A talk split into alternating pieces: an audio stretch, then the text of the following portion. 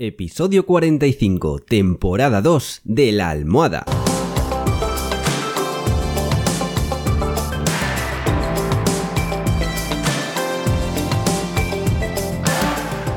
Bienvenidos y bienvenidas a esta segunda temporada del podcast de La Almohada un podcast en el que os cuento los trucos y estrategias para que podáis vivir sin complicaciones, con un mayor control de vuestra vida y que podáis ser vuestra mejor versión. En resumen, para que seáis más felices, que nos lo hemos ganado. Así que, si ya estamos todos, ¡comenzamos!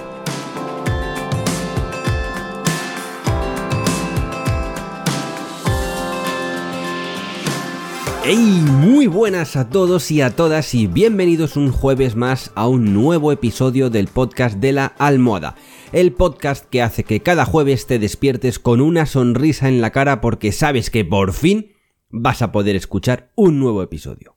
Bueno, ¿qué? ¿Qué tal estáis? ¿Todo bien? Pues yo que me alegro, yo con todo listo y preparado para adentrarnos en un episodio de esos de los que calan profundo un episodio de esos que tocan la fibra. Y es que hoy vamos a hablar de cómo superar una ruptura de pareja. Interesante, ¿verdad? Pero antes de nada, ya sabéis que podéis escribirme vuestros comentarios, sugerencias, críticas, lo que sea, en mi dirección de correo electrónico info o en la caja de comentarios de mi web www.alvaropedroche.com desde donde también podréis acceder a mis redes sociales y como no, escucharme en Spotify, Anchor, iBox, Google Podcast y Apple Podcast. Y dicho esto, vamos a comenzar. Vamos a hablar de algunas cosas que deberías hacer si lo acabas de dejar con tu pareja o si tu pareja lo acaba de dejar contigo, claro, que también me vale. A ver, lo primero de todo es que sufrir una ruptura es perfectamente normal.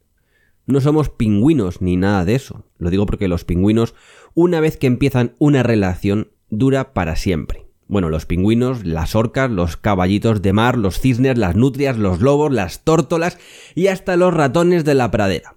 Pero eso, a lo que iba, que en nosotros los humanos tener una ruptura está a la orden del día. Y que cuando rompemos con nuestra pareja, pues cuesta remontar.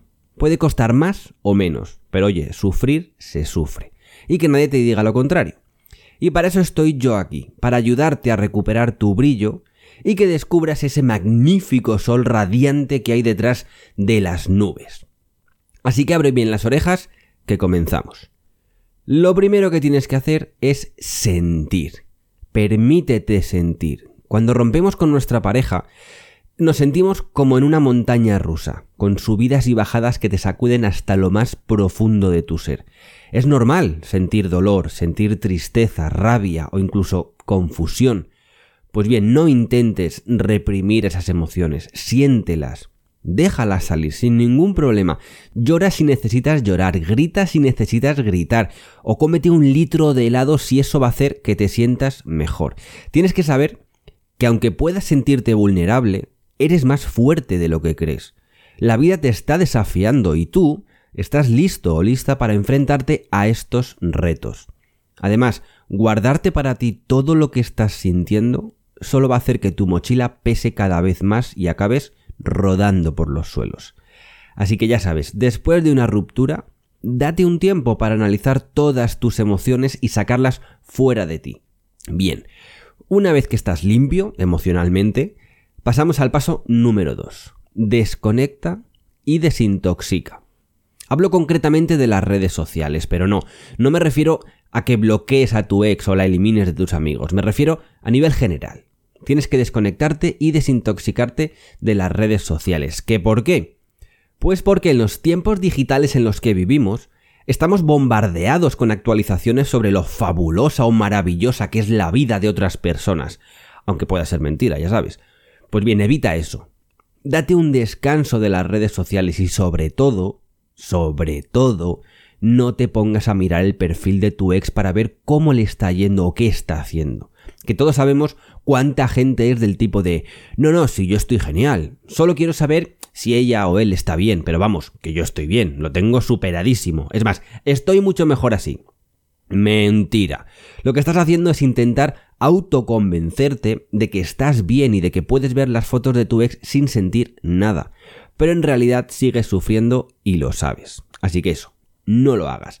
Y si hace falta, desactiva tus cuentas en redes sociales durante un tiempo. Céntrate en ti mismo, en ti misma, en tus propios sentimientos y en ese proceso de curación por el que todos pasamos, por ese duelo. Además, puedes incluso aprovechar ese tiempo para descubrir nuevos hobbies. Seguro que ahora tienes más tiempo de, no sé, por ejemplo, de leer, la lectura puede ser un escape maravilloso, os lo aseguro, y una forma de encontrar consuelo en un personaje ficticio. Puede parecer una tontería, pero identificarte con el personaje de un libro puede hacerte salir del momento por el que estás pasando. Eso sí, claro, no te pongas a leer libros de desamor y esas cosas, aventuras, comedias o incluso terror, vale lo que sea, pero que no te haga volver a la realidad. Por ejemplo, podrías leer, no sé, mm, primer libro que se me ocurre, Droga Z. Si te gustan los libros de zombies, de esos de que cuando acabas un capítulo no puedes esperar para leer el siguiente.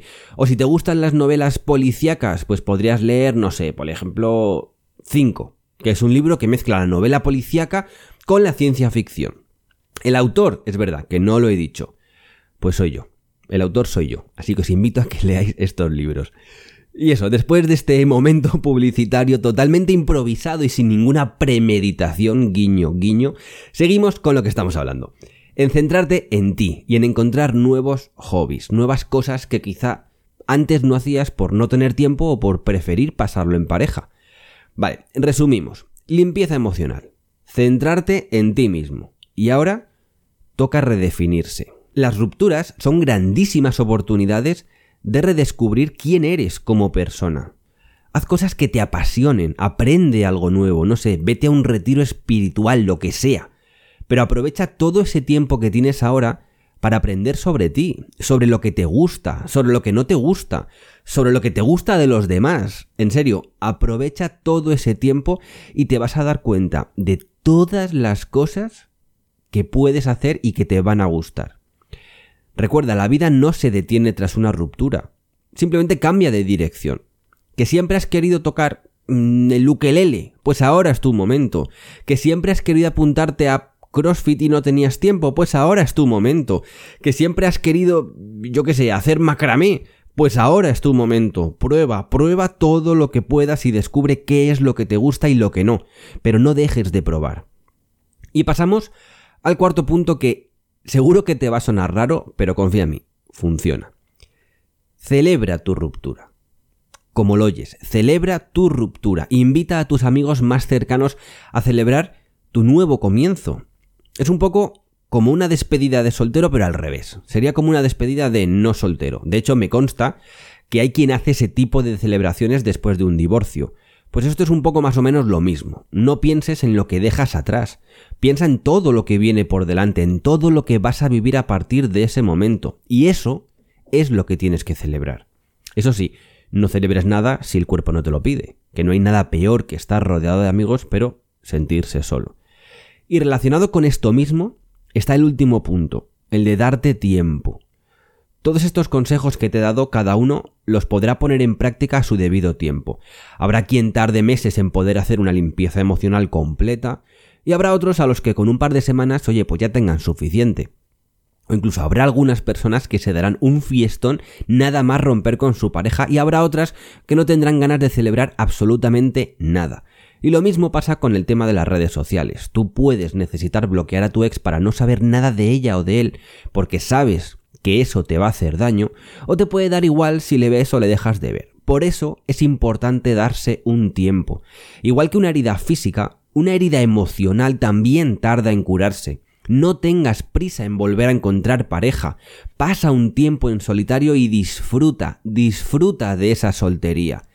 Recuerda que estás en un viaje emocional y tienes que ser amable contigo mismo, tienes que quererte y cuidarte. No te juzgues por tener altibajos emocionales o por tomar decisiones que no fueron las correctas. En lugar de eso, aprende.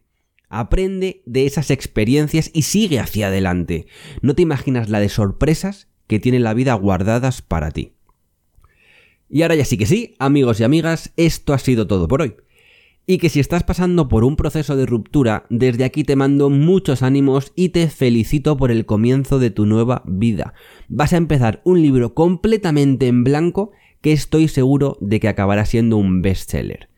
Y ya sin más, pues me despido por hoy. Ya sabéis, yo soy Álvaro Pedroche y como siempre, solo os quiero pedir una cosa. Y esa cosa no es otra que el que seáis muy, muy, muy, pero que muy felices.